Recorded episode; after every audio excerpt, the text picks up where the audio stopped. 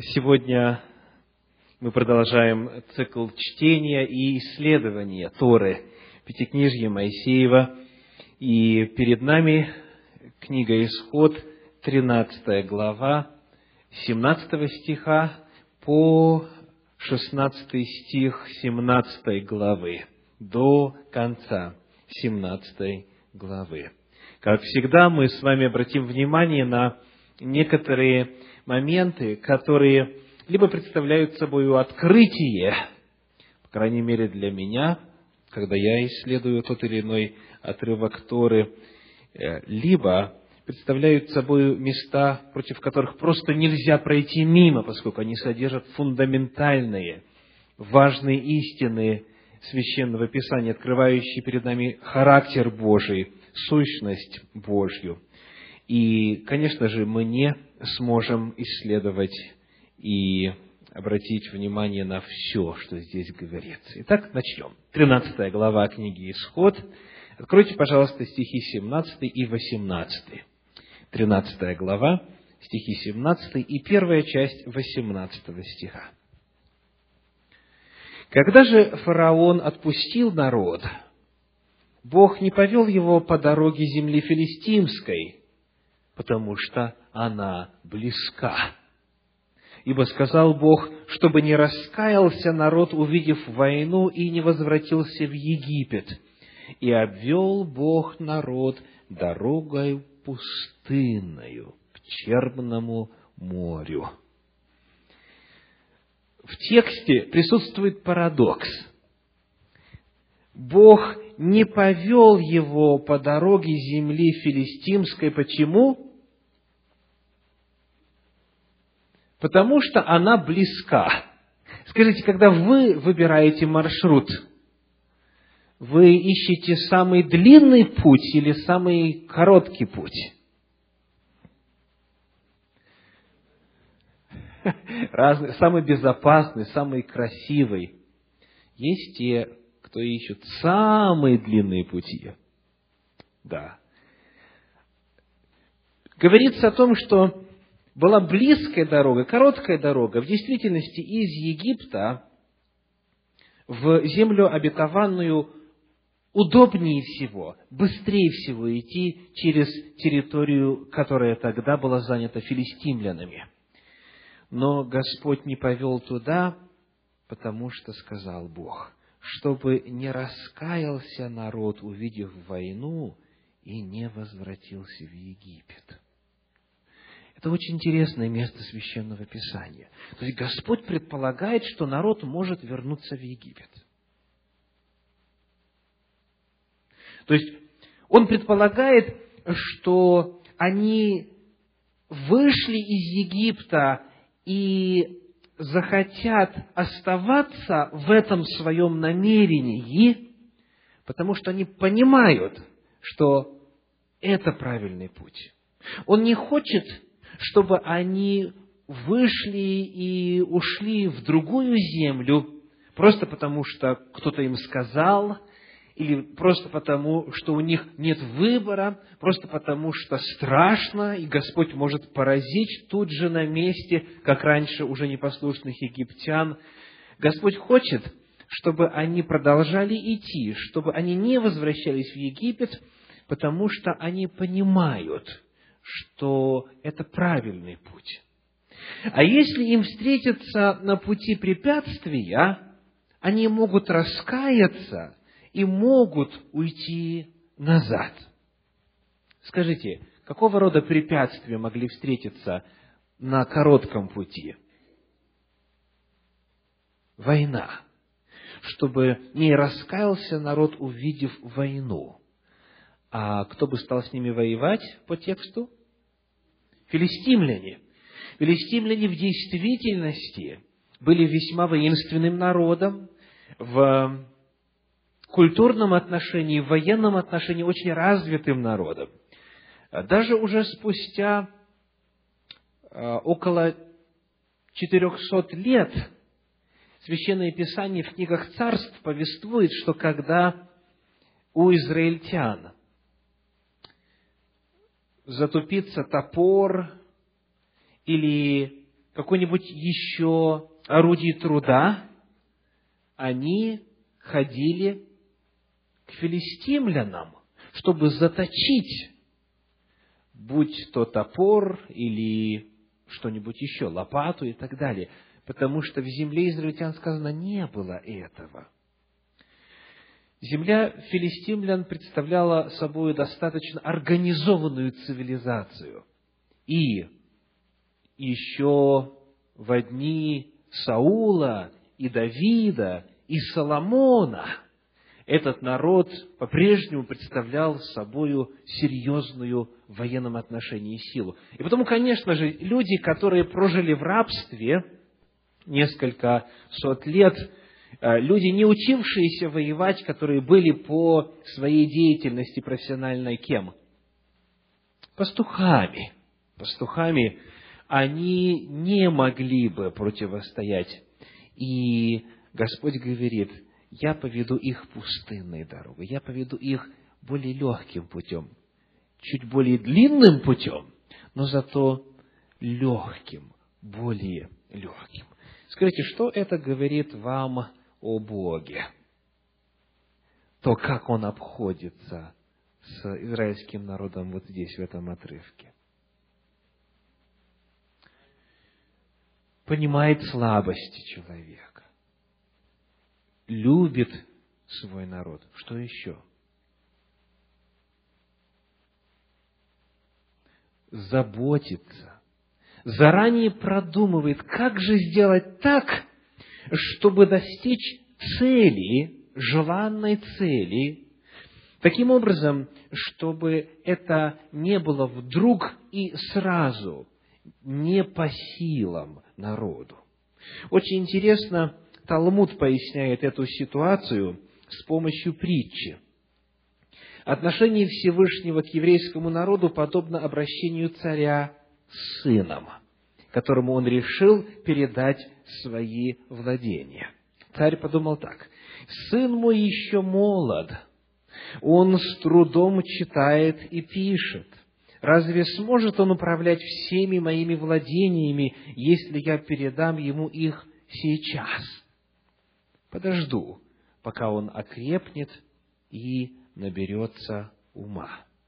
Так и Всевышний. Он подумал, сыны Израиля еще дети. Сначала следует научить их понимать и исполнять мои заповеди, и только после этого я смогу передать им во владение страну, которую обещал. Господь ведет Израиля таким образом, чтобы путь больше всего ему подходил, исходя из его теперешнего духовного уровня. Это Божья любовь. Он ведет нас медленно, той дорогой, которая лучше всего нам подходит. И вот, точно так же, соответственно, следует делать и нам.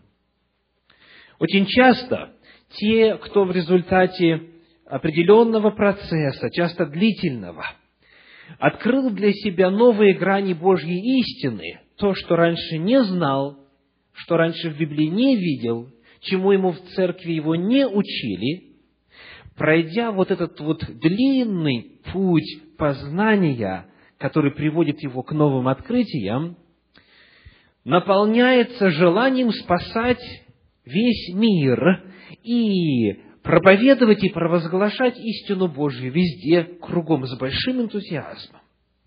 Многие новообращенные делают ошибку, когда, открыв для себя, в результате, напомню вновь, процесса, которым Бог их вел, новое в Священном Писании, они теперь начинают часто приставать ко всем окружающим людям и, что называется, прямо в лоб бить их этой Божьей истине. Очень часто они забывают, что сам их собственный путь был медленным – Некоторым из вас для того, чтобы принять решение присоединиться к Божьей Церкви, потребовалось два года, три года. Так? Но потом, когда человек утвердился и увидел, что это да, истина Божья, он часто идет к своим соплеменникам, братьям и сестрам в той среде, где он находился, и начинает, возомнив себя а, Божьим вестником, которому тайны сердца открыты, поносить их и представлять эту истину вызывающим тоном, требуя, чтобы человек тут же, как только услышал, сразу же откликнулся и сразу же принял. Так не бывает. Господь по-другому действует. Когда вы встречаете человека и обнаруживаете, что ему еще просто неведомы те истины, которые Господь уже вам открыл, задайте себе вопрос. К чему вы хотите его довести? До какого уровня? Где он находится? Нужно определить. И третий вопрос какой? Какой дорогой его повести? Пожалуйста, не ведите его через землю филистимскую. Ведите его легкой дорогой, пустынной дорогой. Да, многие люди уже годами ждали, когда вы придете. Они уже готовы. И вы видите, что ему нужно сделать один, два, три шага, и он откроет для себя все это богатство, которое вы знаете. Но если вы видите, что человек еще мал, еще не зрел, неопытен в духовном отношении, помните, что и вы сами здесь оказались не сразу. Это был процесс. Ведите человека дорогой, которой ему легче было бы идти. Божий способ обращения с народом, вышедшим из Египта, открывает перед нами метод а, провозглашения благой вести и истин Слова Божьего. В 18 стихе во второй части, в 13 главе книги Исход сказано, «И вышли сыны Израилевы, вооруженные из земли египетской». И вот здесь а, очень интересный открывается момент, когда мы исследуем слово «вооруженные». Во-первых, не во всех переводах вы его найдете. А в некоторых англоязычных переводах сказано, что они вышли harnessed, то есть дословно как бы а, в упряжке, или с обмундированием, или же просто снаряженные, не обязательно вооруженные. И потому я стал смотреть, что же говорится в оригинале, какое слово используется в древнееврейском. И вот что оказывается, это слово «хамаш». И «хамаш» в виде глагола или в форме глагола означает брать одну пятую. Брать одну пятую. Таким образом, речь будет идти о том, что одна пятая сынов Израилевых вышла из земли египетской. В Септуагинте, греческом переводе Ветхого Завета, предлагается такой же вариант. Дословно по-гречески «пемпте дегенея анебесан». Пятая часть населения сынов Израилевых вышла из Египта. И когда я открыл комментарии иудейские, обнаружил следующее. Раши, известный комментатор Средневековья, пишет, это слово означает, что один из пяти, то есть пятая часть, вышли из Мицраима. Мицраим – это Египет. А четыре части умерли там на протяжении трех дней тьмы они, ибо они не были достойны избавления. Очень интересно. Комментарий Санчина пишет, это слово, образованное от глагола «химеш» разделить на пять частей. Мидраш рассказывает, что многие евреи, не захотев оставить Египет, погибли там – Лишь один из пяти евреев, тех, кто должен был участвовать в исходе, покинули Египет. Таким образом, открывается, что, как мы подчеркивали раньше, выход из Египта не был делом национального значения. Выход из Египта и природа этого выхода не была делом спасения по национальному или генетическому признаку. Поскольку, оказывается, далеко не все иудеи, потомки Авраама по плоти, вышли из Египта. Согласно иудейским комментариям, просто не все захотели выйти. Не все были согласны оставлять это место. Потому что, как мы читали ранее, еще в дни Иосифа фараон высоко поднял многих из израильтян. Он говорит, если есть какие способные люди, то я возьму их и представлю на уровне фараона, на уровне управления страны, вот к таким и к таким и к таким работам и управителям работ. И потому, конечно же, исходя из вот этого факта, упомянутого в Торе, не все евреи были рабами. И даже из тех, из тех того множества, которые были рабами, не все захотели уйти. Ну, посмотрите, даже те, кто ушел, мы читали сегодня, они говорят, ой, как хорошо нам было у котлов с мясом. Мы ели хлеб досыта. То есть даже уже выйдя и сталкиваясь с трудностями, они вспоминали о прошлом, и некоторые из них жалели, что они вышли. Итак, вновь как говорит Священное Писание э, в Новом Завете, в послании к римлянам апостол Павел напишет, «Ибо не все те израильтяне, которые от Израиля».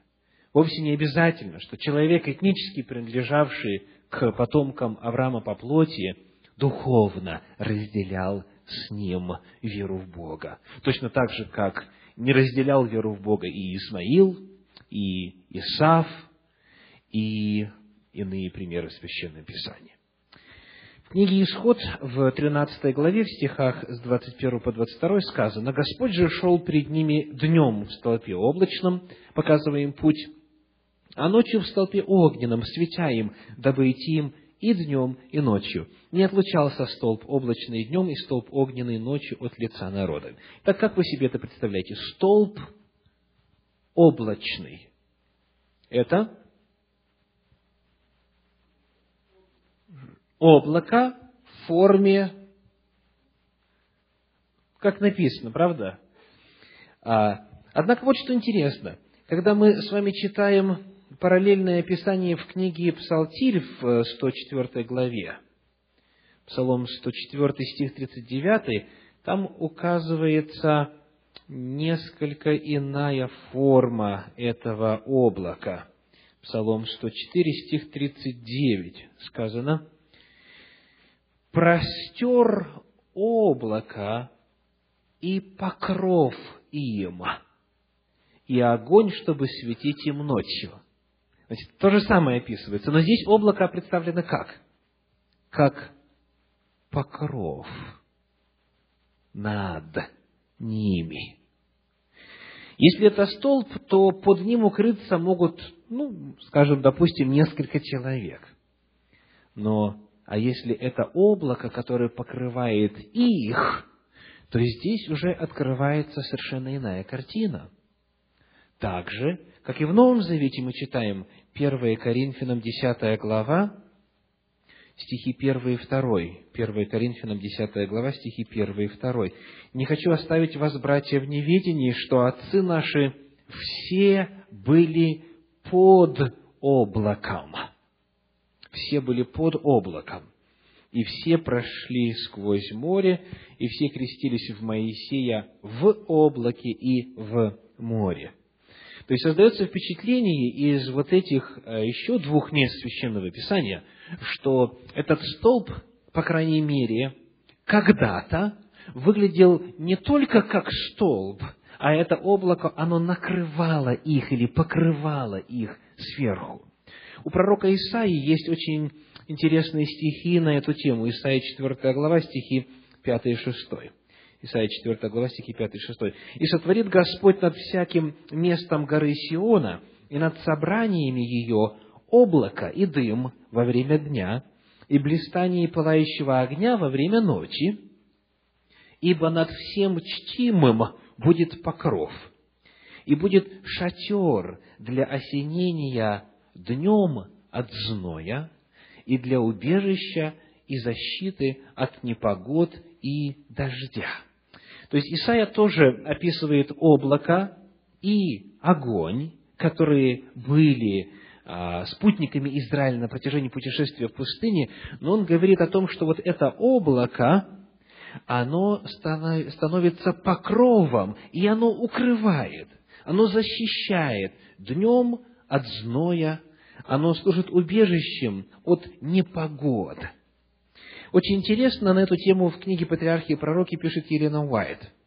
Днем облако указывало дорогу, или же, подобно покрывалу, простиралось над всем народом и защищало от палящей жары, прохладой и влагой, радуя путников среди иссушенной зноем пустыни. Ночью оно превращалось в огненный столб и так далее. То есть вот эта деталь о том, что облако очевидно меняло свою форму, очевидно меняло а, свою конфигурацию и служило не только проводником, но служило также и защитой, чрезвычайно интересно, потому что если только представить себе 40 лет в пустыне, а, и потенциальные солнечные ожоги, и, и в принципе зной сушающий и так далее, то вот эта картина облака, облака, которое простирается над ними и защищает их, очень удачно и уместно вписывается в картину Божьей защиты на протяжении сорока лет путешествия в пустыне.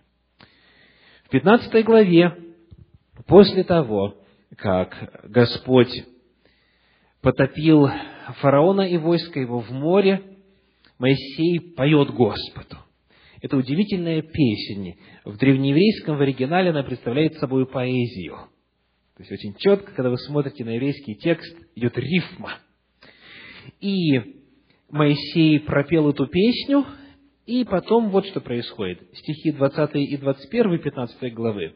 «И взяла Мариам, пророчица, сестра Ааронова, в руку свою тимпан, и вышли за нею все женщины с тимпанами и ликованием, и воспела Мариам пред Господом, «Пойте Господу, ибо высоко превознесся Он, коня и всадника его вергнул в море». Значит, что здесь происходит? А, во-первых, обратим внимание на слова ее песни. Она повторяет то, что только что спел Моисей. Она повторяет его песню, но, то есть, здесь Моисей пел, а теперь Мариам выходит, и женщины все поют. И вот то, как они это делают, как они славят Господа за Его спасение, достойно нашего особого внимания. Значит, у нас сказано, что они вышли с тимпанами. Она взяла в руку свой тимпан, и вышли за ней все женщины, и взяли тимпаны. Что такое тимпаны? Это Ну, давайте дадим техническое э, определение. Вот есть музыкальные инструменты, струнные, духовые, а этот какой? Ударные музыкальные инструменты. То есть, они взяли все в руку свою ударные музыкальные инструменты и что начали делать? Сказано, вышли за ней все женщины с тимпанами и ликованием – и вот это слово «ликование» очень интересно. А, кто-нибудь из вас понимает украинский язык? Да, я вижу несколько, несколько человек, похожих на людей с юга. Так, вот послушайте, что говорит украинская Библия. А за нею повиходили всі жінки, всі жінки з бубнами та станцями. Представляете? Оказывается, ликование – это танцы. Те, кто читает по-румынски, то же самое там найдете, да?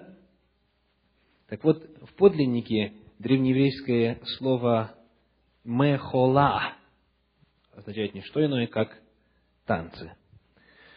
Когда Господь являет свою силу, когда Господь являет свое спасение, и человеческое сердце готово откликнуться на это Божье деяние, когда Господа прославляют, то это приводит в движение не только электромагнитные волны в головном мозге, не только уста приводятся в движение, но также и что? Тело. Когда вы в последний раз ликовали пред Господом? Нельзя, я слышу, да? Кто внушил вам, что нельзя?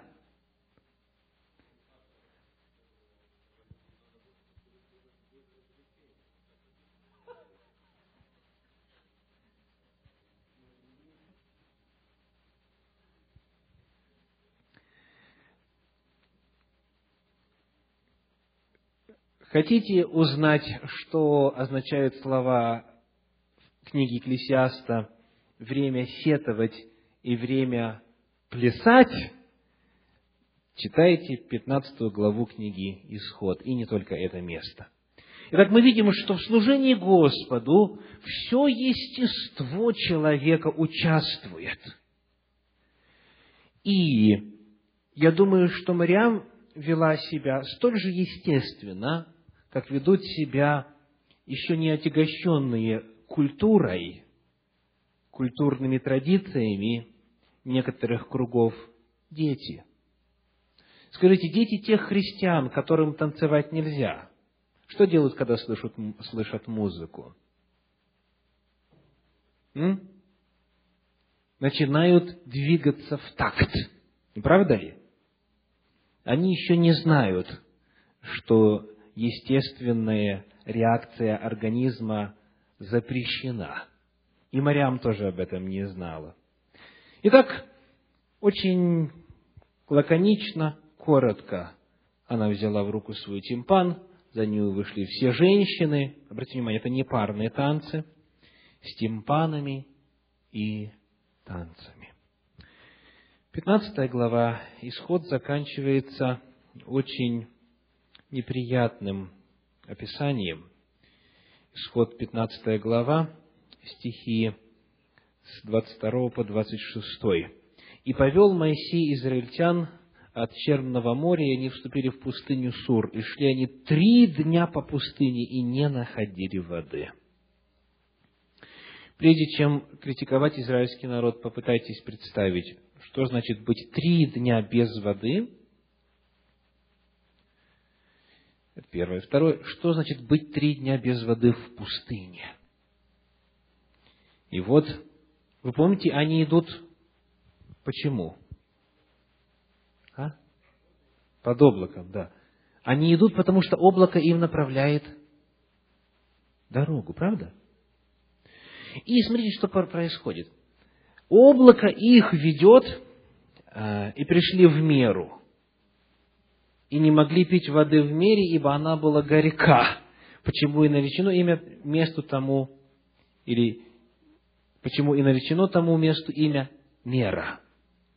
Так представьте себе ситуацию. Господь их ведет, облако ведет их днем, столб огненный ночью, и приводит к воде. То есть, сомнений нет, что Бог их туда привел, правда? И вот Бог приводит их к воде и говорит, пейте, а пить невозможно.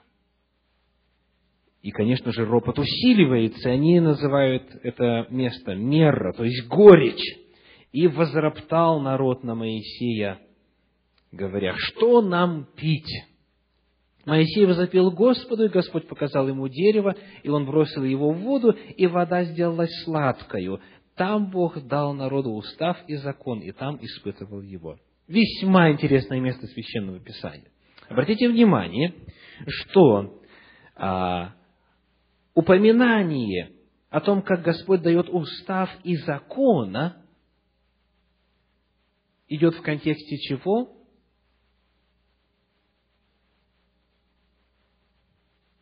В контексте сладости. Вот скажите, а, приходилось ли вам когда-нибудь после сладкого чая а, кушать яблоко, например? Яблоко сладкое само по себе, правда? Но его сладость абсолютно не ощущается, если вы только что сладкое выпили. А теперь наоборот. Приходилось ли вам когда-нибудь что-то горькое попробовать, а потом после этого сладкое? Тоже яблоко, например. Разница очень сильно чувствуется, правда? То есть Господь ведет к тому, чтобы они почувствовали горечь, потом дает им сладкую воду, и следующее предложение говорит, Господь дает устав и закон.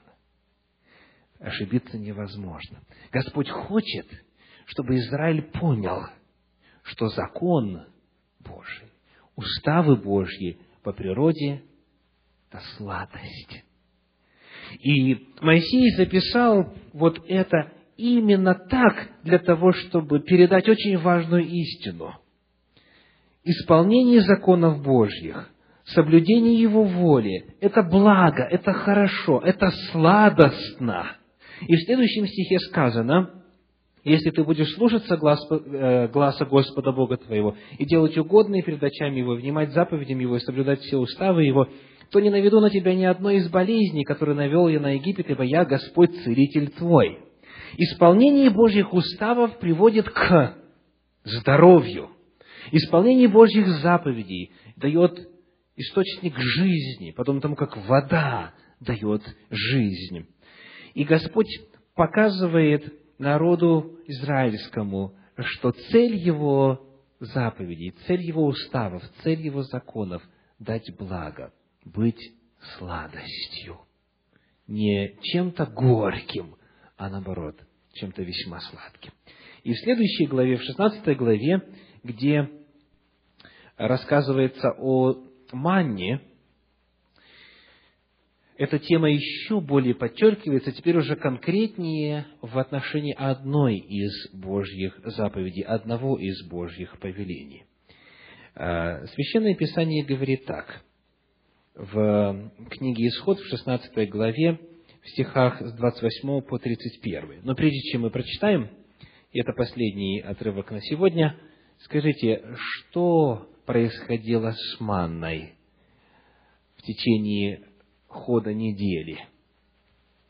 Каждый день она падала, они собирали, и если кто пытался ее сохранить так, чтобы на следующее утро не работать, то манна пропадала, портилась.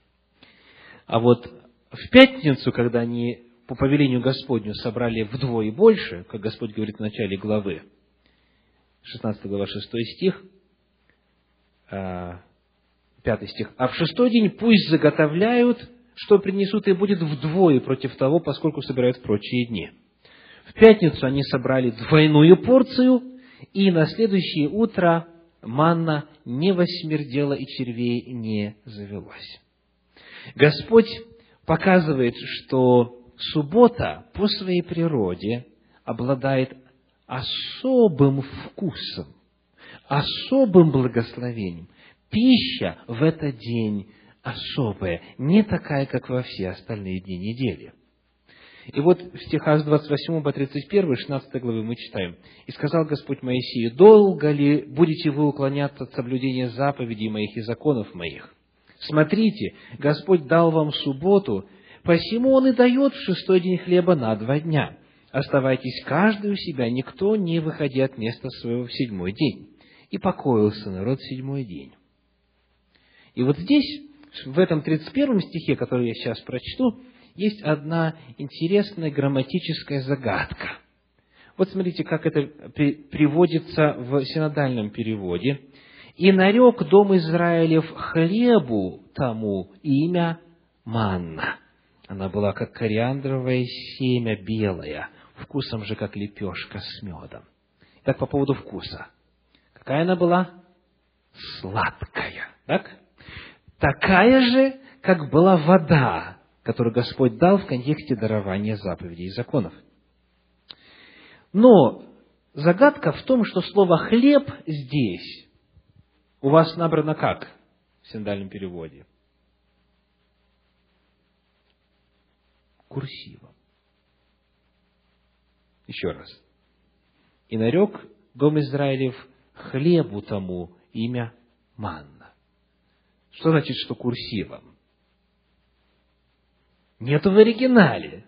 Ну, давайте прочитаем без этого слова. «И покоился народ в седьмой день, и нарек дом Израилев тому имя Манна». Чему нарек? Предыдущее предложение говорит о субботе. О субботе. Конечно, манной назывался и тот ангельский хлеб, но текст говорит о том, что израильтяне поняли и субботу называли манной. Вот этим, во-первых, даром Божьим. Это невозможно было заработать. Это невозможно было получить в качестве какой-то заслуги. И это по природе сладкое, вкусное, как лепешка с медом. Господь предусмотрел его заповеди как что-то сладкое, как что-то приятное. Господь дал субботу как что-то сладкое, как что-то приятное, очень вкусное. Израильский народ понял это пустыне, когда вкусил это благословение. В середине второго века император Антоний однажды обедал с раввином Иудой Ханаси, тем самым, который записал и отредактировал первый вариант Мишны, комментария на Священное Писание Ветхого Завета. Он был у него в гостях в субботу. И вот они разговаривали, общались. Многие блюда были холодными. Императору очень сильно понравилось эта трапеза. Он через время захотел еще раз попробовать и напросился в гости к известному раввину. И назначил встречу на четверг. Ну, и раввин приготовил блюда, яства, все по высшему разряду. Но император заметил, что пища не такая вкусная. Он говорит, а ты не мог бы приготовить вот те блюда, которые я в прошлый раз ел у тебя? И он говорит, нет, сегодня не могу. Почему? Потому что а, этим блюдам не достает одного очень важного ингредиента, которого у меня просто нет. Тот говорит ему, я же император, ты мог мне сообщить заранее, я любой ингредиент куплю, любой ингредиент достану. Тот говорит, при всем уважении, даже император не в состоянии купить этот ингредиент. И тот говорит, ну что же это за ингредиент? Он говорит, этот ингредиент – суббота. Только в субботу пища содержит этот особый вкус, потому что суббота по природе – является собой явление отличающийся по степени сладости от всех остальных дней в неделю. Суббота – это не то, что мы делаем, это то, что мы получаем. Это Божий дар. Бог напоминает нам о том, что есть особое время, когда Он нам служит. В субботу Он восстанавливает наши физические, эмоциональные, духовные силы. В субботу Он дает нам новые хлебы предложения, дает духовный хлеб – и Иисус показывал именно этот особый вкус субботы на протяжении всего своего служения. Он исцелял в субботу, Он прощал в субботу.